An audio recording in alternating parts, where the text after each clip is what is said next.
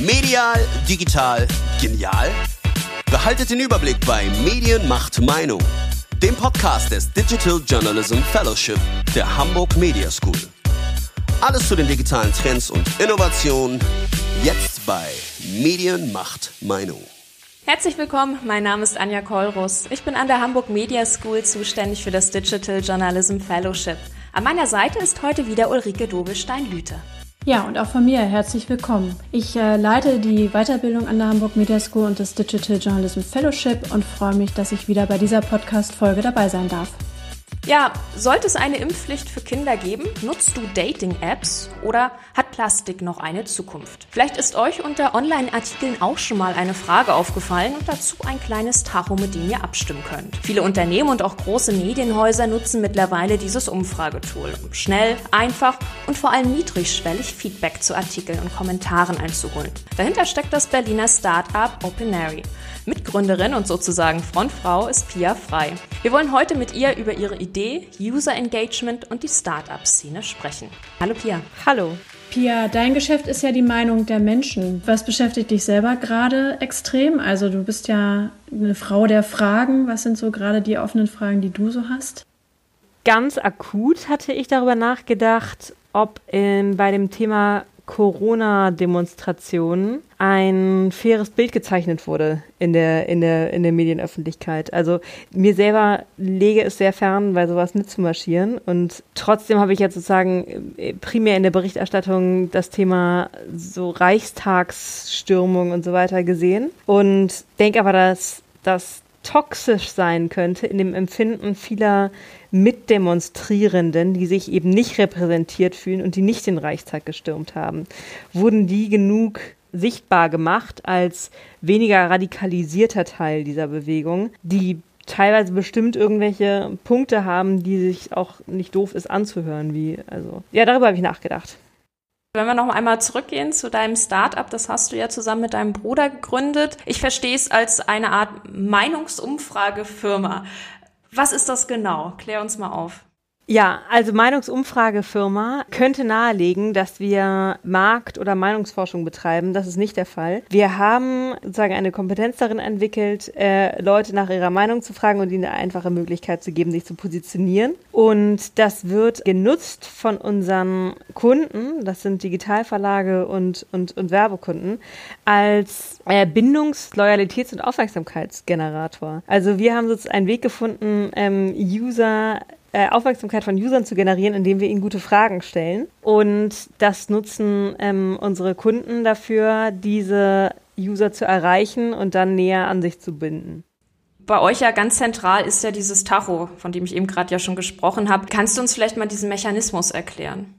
Der Tacho ist im Grunde ist eins von vielen Tools, die wir haben, aber so das, was so den größten Wiedererkennungswert hat. Mechanismus ist, dass ich als User ähm, einen Artikel lese und mir dann äh, hier und da eben eine Frage im Artikel begegnet und eine Grafik, in dem Fall sozusagen wie so eine Tachonadel, die zwischen zwei Polen die Möglichkeit bietet, sich zu einem Thema, zu der Frage zu positionieren mit einem Klick. Und das haben wir überhaupt angefangen. Das ist sozusagen die Mechanik von allen Tools. Es kann Multiple Choice sein oder irgendwie so Slider-artig. Also immer eine Frage und mit einem Klick die Möglichkeit geben, sich zu positionieren. Und das haben wir angefangen, nicht weil wir gedacht haben, es fehlt ein tolles Marketing-Tool, sondern weil wir gesehen haben, dass so die Stimme von Usern und Menschen in Medien etwas unterrepräsentiert ist. Also ich als Leser habe eigentlich wenig, sehr, sehr, sehr begrenzte Möglichkeiten zu partizipieren, anders als in sozialen Netzwerken, wo ich nonstop interagieren kann. Und, äh, und das haben wir als Problem empfunden. Das wurde auch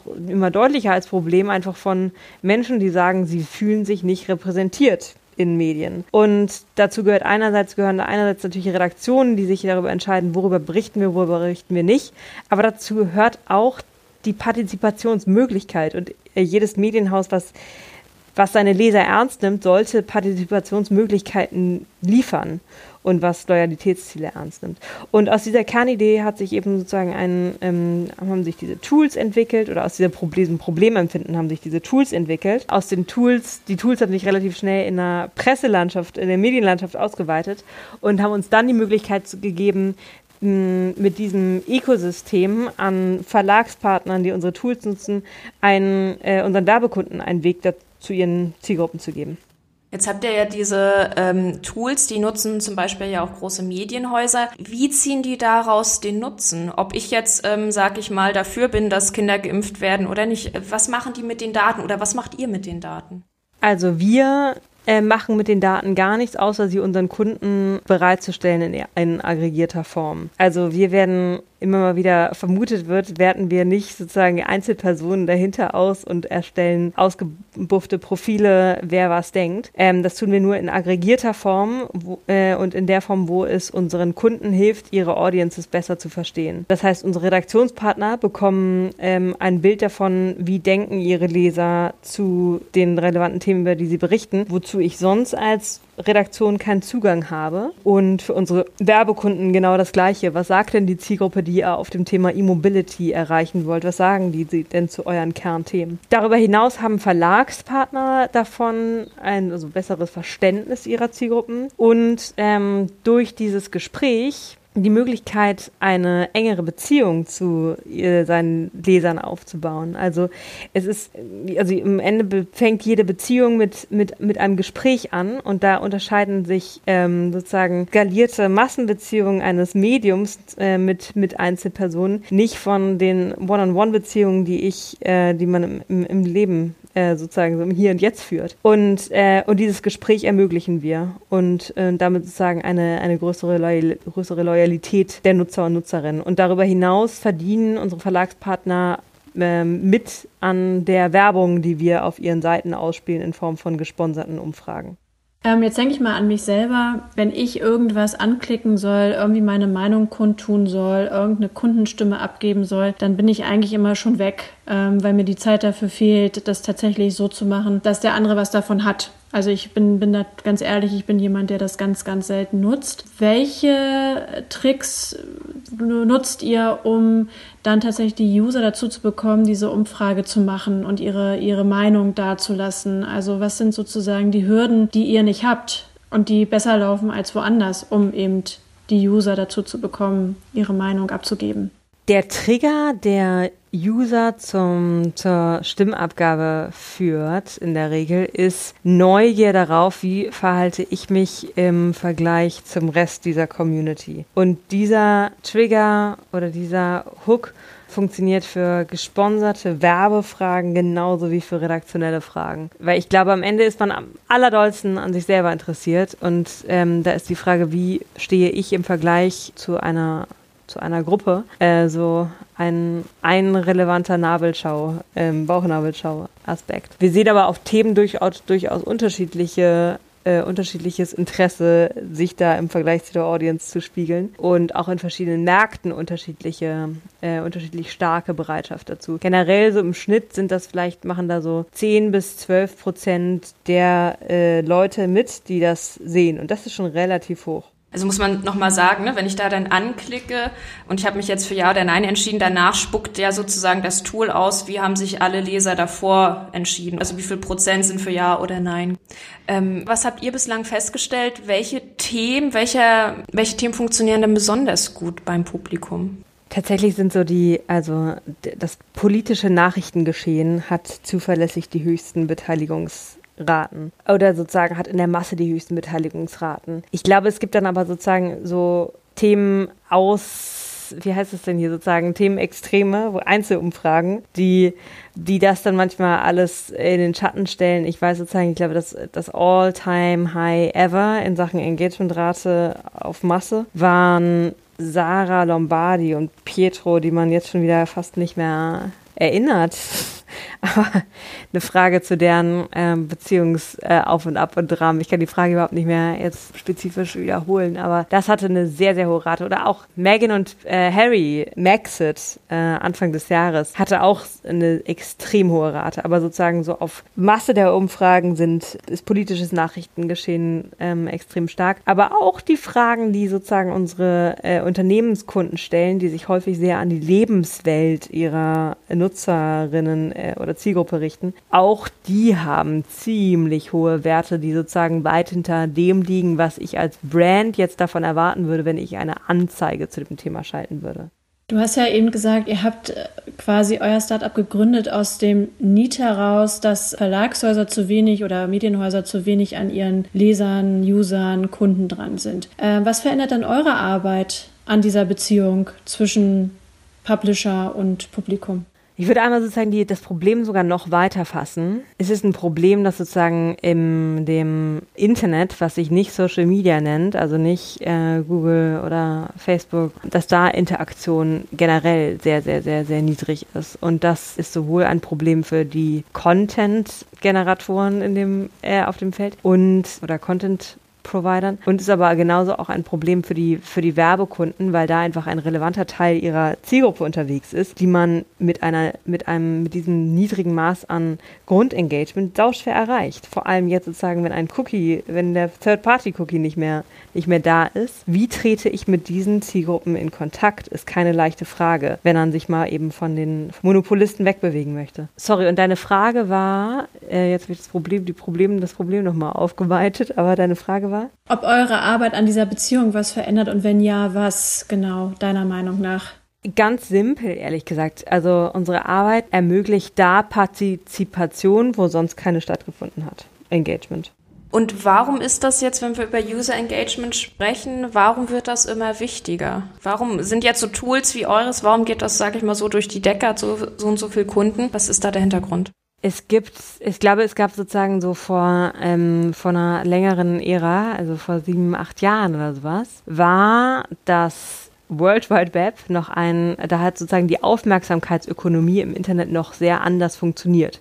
Da ging es extrem darum, wer es einfach am lautesten schreit am, äh, schreit am lautesten und, und blinkt am, am, am dollsten. Und jetzt geht es immer mehr darum, relevante, direkte Beziehungen zu seinen Nutzern aufzubauen. Das gilt für mich als Verlag, der mit meinen Usern Geld verdienen möchte, über einen Abo-Weg zum Beispiel. Und das gilt für einen Werbekunden, der eine First-Party-Beziehung zu seiner Zielgruppe aufbauen muss, wenn er die, wenn er die zuverlässig erreichen möchte, weil der Third-Party-Cookie-Weg nicht mehr möglich ist. Und das hat sich verändert. Und das ist aber ein extrem schöner Pivot hin zu Relevanz und Qualität die gegeben sein muss, damit ich als User überhaupt eine, einen Ansatz einer Bereitschaft habe, diese Direktbeziehung mit, mit, mit einem Unternehmen oder mit einem Verlag einzugehen. Für mich vielleicht nochmal die Frage, weil ich habe es jetzt ehrlich gesagt nicht so ganz verstanden. User Engagement, warum nimmt dann auch die Bereitschaft von uns als Publikum zu, uns mehr und mehr zu beteiligen? Oder warum kommt, entsteht dieser Wunsch? Äh, ich glaube, der Wunsch entsteht bei Usern nicht. Also ich habe jetzt als User denke ich ja nicht darüber nach, könnte ich mich doch mehr in der, äh, könnte ich mich mehr beteiligen. Das ist, glaube ich, kein nicht nicht spürbar. Aber was sich, äh, was sich verändert, ist die Qualität der Ansprache. Und das war sozusagen so vor einigen Jahren, ähm, war so die Aufmerksamkeitsökonomie noch billiger. Also sozusagen, da war auf Verlagsseite war mehr Clickbait ging einfach nur um den schnellen Klick. Auf Werbeseite gab es deutlich mehr kreischende Display-Ads, die äh, mit mit, mit, mit irgendwelchen Hudenmethoden versucht haben, deine, deine Aufmerksamkeit zu bekommen. Und das, das hat sich verändert. Jetzt ist sozusagen ein Bewusstsein für die Qualität der Nutzeransprache gewachsen, was vorher nicht da war. Und deswegen äh, in der Folge sozusagen einfach auch äh, gibt es eine erfolgreiche Entwicklung da drin, sodass sozusagen auch eine deutlich raffiniertere Useransprache stattfindet und User mehr bereit in dem Kontext sind, sich zu beteiligen oder ähm, eine E-Mail-Adresse dazulassen oder sich über mehr Content informieren zu wollen. Das heißt auch so ein bisschen, der User, der wird auch anspruchsvoller. Also der ist nicht mehr so leicht zu catchen. Du hast es ja gerade gesagt, durch schreiende äh, Ads oder sowas. Den, da muss man jetzt ein bisschen raffinierter sein da haben absolut Abstumpfungseffekte stattgefunden und kennt man ja an sich selber. Also sozusagen vor zehn Jahren hat man irgendwie, glaube ich, noch deutlich eher eine Überschrift geklickt wie zehn süßeste Katzenbabys, bei dem neunten musste ich weinen. So, das, das kriegt einen nicht mehr. Kommen wir so ein bisschen in die Richtung von Gründung und eigenes Unternehmen. Du hast äh, in dem Zeit-Podcast gesagt, du wolltest eigentlich nie gründen. Warum und wie denkst du heute drüber? Also ich habe es einfach nicht in Erwägung gezogen. Ne? Also ich hätte es wahrscheinlich nicht, nicht bewusst abgelehnt, wenn er mich gefragt hätte. Aber es war so nicht auf meinem Horizont. Auch unter anderem deswegen, weil ich äh, in meinem Umfeld lange niemanden hatte, äh, der irgendwie unternehmerisch also der sich selbstständig, der die sich selbstständig gemacht hatte, wenig. Und dann kam es trotzdem, weil einfach sozusagen wir eine Idee hatten, die dann relativ schnell eine ziemlich hohe, starke Eigendynamik entwickelt hat und, und dann man irgendwie aus dem, aus dem, aus der Sache nicht mehr rauskam. Worum ich überhaupt nicht traurig bin, äh, sondern, sondern sehr, sehr, sehr dankbar, dass es diese Entwicklung genommen hat. Es war aber vorher einfach nicht, äh, nicht bei mir auf dem Schirm. Und ich hoffe, dass es sozusagen mit mehr, mehr Gründerinnen, mehr Zugang auch zu den Geschichten von Startups und, und Unternehmen, so das Bewusstsein dafür, dass das ein Weg sein könnte, einfach in der breiten Öffentlichkeit wächst.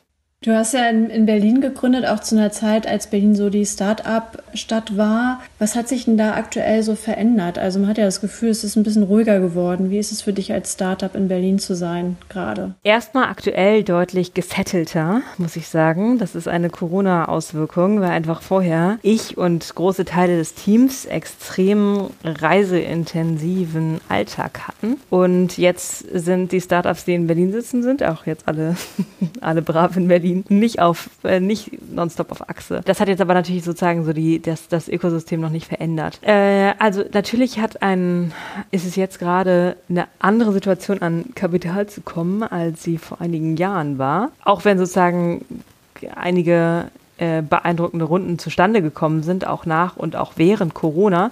Trotzdem würde ich sagen, ist es schwieriger, gerade an Geld zu kommen denke ich. Was aber leichter ist wahrscheinlich, ist als Startup zu sagen oder wo es eine, eine größere Bereitschaft und Offenheit für gibt, ist als Startup zu sagen, ich möchte vielleicht gar nicht ein äh, sogenanntes Einhorn werden und diesen Hypergrowth-Track Track laufen, sagen strukturell defizitär, ganz, ganz, ganz schnell zu wachsen und nur wenn ich äh, mich jedes Jahr verdopple und äh, mittelfristig verzehnfachen kann in Umsatz und, und Größe, kann ich es schaffen. Das war vor so vor einigen Jahren noch sehr viel mehr the only way to go, wenn du ernsthaft gründen möchtest. Und da gibt es jetzt, glaube ich, deutlich mehr ähm, Offenheit und Verständnis für Abstufungen und andere Wege. Einerseits deshalb, weil einfach der Markt gar nicht mehr so viel Platz lässt für so viele dieser Unicorn-Geschichten. Andererseits, weil der Markt, äh, weil nicht alles, was auf diesem Hypergrowth-Track äh, zustande gekommen ist, gut ist. Und auch weil sozusagen profitab also strukturell profitable, organisch nachhaltig wachsende Startups möglicherweise eine längere Halbwertszeit haben. Du hast jetzt ein paar Sachen gesagt, wie man es vielleicht nicht machen sollte oder was jetzt nicht so gut ist. Hast du denn vielleicht für unsere Zuhörerinnen und Zuhörer ein paar grundlegende Tipps, wenn die Ideen haben und damit gerne ja ein Startup gründen wollen? Ich bin ja großer Fan davon, Sachen erstmal als Nebenprojekt zu testen. Also so haben wir es gemacht. Äh, wir haben die, die Entscheidung all in zu gehen, relativ spät getroffen und erstmal auf jeden Fall ehrgeizig und auf jeden Fall auch aufreibend sehr viel Zeit an Abenden und Wochenenden und Mittagspausen und Morgenden aufgebracht, zu gucken, wie weit sich die Idee überhaupt realisieren lässt. Ist da Wumms? Und das finde ich einen, vor allem auch in einer Zeit wie jetzt, wo vielleicht sozusagen so die Risikobereitschaft nochmal kleiner ist als in fetten Jahren, finde ich einen extrem guten Weg, einen schlanken Weg, etwas zu testen und auch diese Limitierung an Zeit und Ressourcen kann sehr sehr positiv darauf, äh, dahingehend sein, dass man sich damit zwingt, sich zu fokussieren. Und ich glaube, Fokus ist deutlich unterschätzt als Gründer- oder unternehmerische Tugend, wo eigentlich immer nur so Mut und Risikobereitschaft gepredigt wird. Fokus ist sau schwierig. Und wenn man sozusagen etwas probieren möchte, dann ein, äh, muss man sich in, einer, in einem, ja, sozusagen einem Feierabend-Setup sehr fokussieren, damit da überhaupt was bei rumkommt. Und das finde ich einen, einen guten Weg. Und auch wenn dann, kann man da seine eigene Motivation ja sehr testen. Also wenn man diesen Kraftaufwand nicht aufbringt, äh, seine Freizeit dafür zu opfern, dann hat man wahrscheinlich auch nicht die Energie, äh, auf lange Strecken später die Durst, also die Durststrecken später zu, zu gehen, die, die früher oder später kommen. Das große neue Thema für die nächsten Jahre, wenn du auf den Journalismus guckst, was sind denn Entwicklungen, die vielversprechend sind? Puh, ähm, gute Frage. Also, ich finde, ich bin ganz zuversichtlich. Na, eine Entwicklung, die ich interessant finde, ist das Thema Allianzen wenn man die Zeit zurückspult, war sozusagen so das kompetitive Verständnis und äh, der andere soll mir bloß nicht auf den Teller gucken, noch, zwischen einzelnen Verlagshäusern noch sehr viel größer und jetzt äh, einfach äh, auch aus der Not gewachsen, aus einer wirtschaftlichen Dringlichkeit gewachsen, eine deutlich größere Kooperationsbereitschaft. Und das sieht man an, weiß nicht, äh, an der wachsenden Ad Alliance, an der Content Alliance, sieht man aber auch an hier dem Zusammenschluss mit äh, Süddeutsche und FAZ. Und das sind gute Entwicklungen. Also es sind ja viele Verlagshäuser nur teilweise eigentlich so aufgestellt, wie du es auf der grünen Wiese malen würdest, wenn du dich fragst, was, was, was, was du brauchst an Ressourcen, um, um das, äh, um dich, um, um dich tragfähig zu machen. Ich glaube, das wird sich wenn es auch ein schmerzhafter Prozess ist, möglicherweise in den nächsten Jahren etwas, etwas, etwas sortieren in Sachen Kräfteverein. Das finde ich eine gute Entwicklung, auch im Hinblick auf den eigentlichen, die eigentlichen Competitor, großer Tech-Unternehmen. Mm, da geht es nicht ohne Schulterschluss. Mm, dann glaube ich, dass, also dass sozusagen jetzt die letzten Entwicklungen im Datenschutzbereich und äh, GDPR-Kontext auf eine, wenn es die Verlage gut anstellen, totale Stärke dieser Branche einzahlen wird. Nämlich, äh, wenn ich als Werbetreibender nicht mehr an meine Third-Party-Cookies komme, dann ist der Verlag, der den Direktzugang zum User hat, auf einmal Gatekeeper, auf den ich als Werbetreibender äh, angewiesen bin. Und wenn diese Position richtig genutzt wird und äh, erstmal sozusagen ein Verlag es hinbekommt, seine eigenen, seine eigenen User-Daten richtig zu strukturieren, User dazu zu bekommen, sich zu registrieren und äh, weitere Informationen zu teilen, dann kann das eine absolute, einen absoluten Aufwind äh, bedeuten und eine, eine, große, eine, eine, eine große Stärkung der Verlagslandschaft. Wo auch Europa in einer besseren Position Position ist, also Pionierposition ist gegenüber den USA zum Beispiel, wo ja sonst immer mit jedem Entwicklungs-, äh, Innovationsschritt hingeguckt wird. Aber da ist einfach sozusagen die Rechtslage noch eine weniger, äh, weniger dringliche, sich da weiter zu bewegen. Das finde ich vielversprechend. Was noch? Ich selber habe einfach ein großes, also ich finde Audio einfach richtig gut. Also ich liebe, also ich liebe Podcasts und äh, finde fantastisch, was sich da, wie konsequent sich da neue Formate entwickeln, neue Wege gegangen werden und eben auch teilweise auch eben aus ganz klassischen Häusern, die da extrem erfolgreiche Formate an den Markt bringen. Ich hoffe, dass so, dass noch vielleicht das Letzte, dass so die Entwicklung, wenn ein Haus sparen muss, dann als erstes an der Redaktion zu sparen, dass da Learnings rausgezogen werden. Also es gab, finde ich, erschreckend viele Nachrichten in den letzten, äh, in den letzten Monaten von, äh, von großen Entlassungswellen in Redaktionen. Und ich weiß, dass viele so Vertragsstrukturen in äh, traditionellen Redaktionen absolut Baller sind und Leute da teilweise viel zu viel Geld verdienen. Das ja, aber wenn ich als Verlagshaus da spare, dann spare ich ja an die, das, das spare ich an meinem Produkt und das ist, und wenn ich das verkaufen möchte, das Produkt, dann wird das ganz schön schwierig. Und diese Gleichung geht für mich nicht auf. Also diese Logik, ja, ich möchte mehr, was, ich möchte mehr Abos verkaufen und, äh, und gleichzeitig wird meine Redaktion um 30 Prozent ein, äh, eingedampft. Das ist schwierig. Hast du denn für Deutschland einen Best Case? Also, wo du sagst, ähm, die habe ich jetzt in den letzten Monaten beobachtet, die haben viel richtig gemacht, da kann man viel von lernen als äh, Medienhaus. Na, das kann ich jetzt nicht sagen auf so alle, kann ich jetzt nicht auf alle Aspekte hingedreht sagen. Insgesamt fällt mir auf, dass in der Zusammenarbeit mit Verlagen häufig kleine Lokalpartner deutlich schneller da drin sind, etwas zu probieren, zu testen, wieder zu verwerfen oder auszubauen, als das die großen Häuser sind. Und dann äh, auch sozusagen innovative oder sozusagen echtes Verständnis und so also einfach eine richtige krasse Kompetenzen sitzen. Und da bin ich immer wieder überrascht, weil ich jetzt selber weiß nicht, jetzt keine Ahnung, äh, irgendwelche Titel in Süddeutschland selber als Userin nie wahrnehme und dann aber eben in der Zusammenarbeit total begeistert bin, wenn man sieht, was die, wo die hindenken und, ähm, und wie konsequent die sich mit extremen schlanken äh, und Kosten weiterentwickeln. Würde ich jetzt aber jetzt nicht einen einzelnen hervorheben tatsächlich gerade, sondern eher so eher so die, der, das, das Cluster an kleinen äh, Lokaltiteln. Deiner ähm, Beiratstätigkeit für den ersten Durchlauf des Digital Journalism Fellowship hast du ja auch dann Weiterbildungsprogramm ähm, für Journalisten unterstützt. Wenn wir jetzt mal von der Verlagsseite weggehen hin zu den ähm, Journalisten und Journalistinnen, was denkst du, wo sind da noch, sag ich mal, Defizite, wo könnten oder sollten sich äh, Medienmacher noch weiterbilden? Ich glaube, aktuell ist noch ein deutlich, also ist das Grundverständnis noch viel zu sehr in Silos geteilt und sowohl Produkt Verständnis als auch Verständnis von Geschäftsmodellen, sowohl was Werbung als auch was Abo- und Direktumsätze angeht, sollte in Redaktionen stärker vertreten sein. Und da war ja irgendwie früher immer so, so ein bisschen so eine Haltung, sind, ist man sich zu fein für, sich mit, der, mit, die, mit, dieser, mit dieser Werbung da auseinanderzusetzen und so weiter. Und das ist einfach, das ist einfach nicht smart, äh, da das mit spitzen Fingern anzufassen. Also ich, da muss man auch unterscheiden, wenn jetzt sagen, wenn ich Reporter bin und, und nicht eine Newsroom-Karriere anstrebe, sondern eine, äh, eine Reporter-Karriere, dann ist das vielleicht weniger notwendig. Aber wenn ich im Newsroom arbeite, dann sollte die Neugier, die Journalisten ja irgendwie intrinsisch haben auf das eigene Geschäftsmodell und auf eigene Produktentwicklung ganz, ganz, ganz, ganz stark projiziert werden. Du bist ja auch Autorin von den äh, Flipbooks. Was ist denn deine Lieblingskombination in einem deiner Bücher? ah, Oh, das kann ich nicht sagen. Ich kann dir sagen, also ich mag den, das letzte, den Taschendiktator, Taschentherapeuten, der hieß ursprünglich Taschendiktator.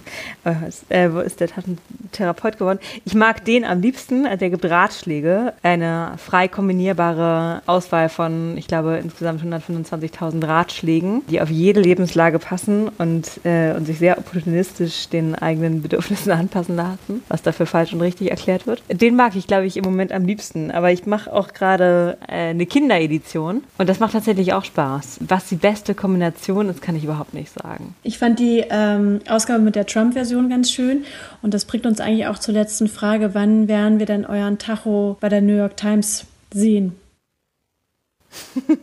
ähm, also die New York Times ist mein, äh, mein nicht Endgegner, sondern Endpartner. Ich muss aber auch äh, anerkennen, dass die New York Times eine starke Bild versus Buy Philosophie äh, entwickelt hat. Das heißt, die haben eigentlich ihr internes Tech-Unternehmen aufgebaut. Und äh, während es für die allerwenigsten Verlage Sinn macht, solch die unsere Tools selber zu bauen, weil sozusagen die Kombination von Vermarktung, Konvertierung und automatisierter Ausspielung in, wie wir zeigen, ein Team von ein, Ressourcen von 40 Mann frisst, die sich ein Verlag bitte anders aufteilen sollte, bin ich bei der New York Times, gehe ich davon aus, dass die das keine Third-Party-Technologie äh, dafür benutzen. Und das ist deren aktueller Kurs. So. Trotzdem sind wir natürlich in anhaltenden Gesprächen und die hat Corona auch nicht abbrechen lassen, weil Patience and Persistence sich bei uns in vielen Partnerschaften ausgezahlt ähm, haben. Und wir haben uns tatsächlich auch schon sozusagen viel ausgetauscht, da sind im Austausch zu generellen sozusagen Ansätzen, wie Engagement funktioniert, zu Newsletter-Engagement, zu ähm, eben verschiedenen Formen von Partizipation im, im eigenen Content-Universum. Und ja, und vielleicht, vielleicht ändert sich diese Bildphilosophie auch in dem Haus nochmal. Äh, aktuell bin ich da jetzt,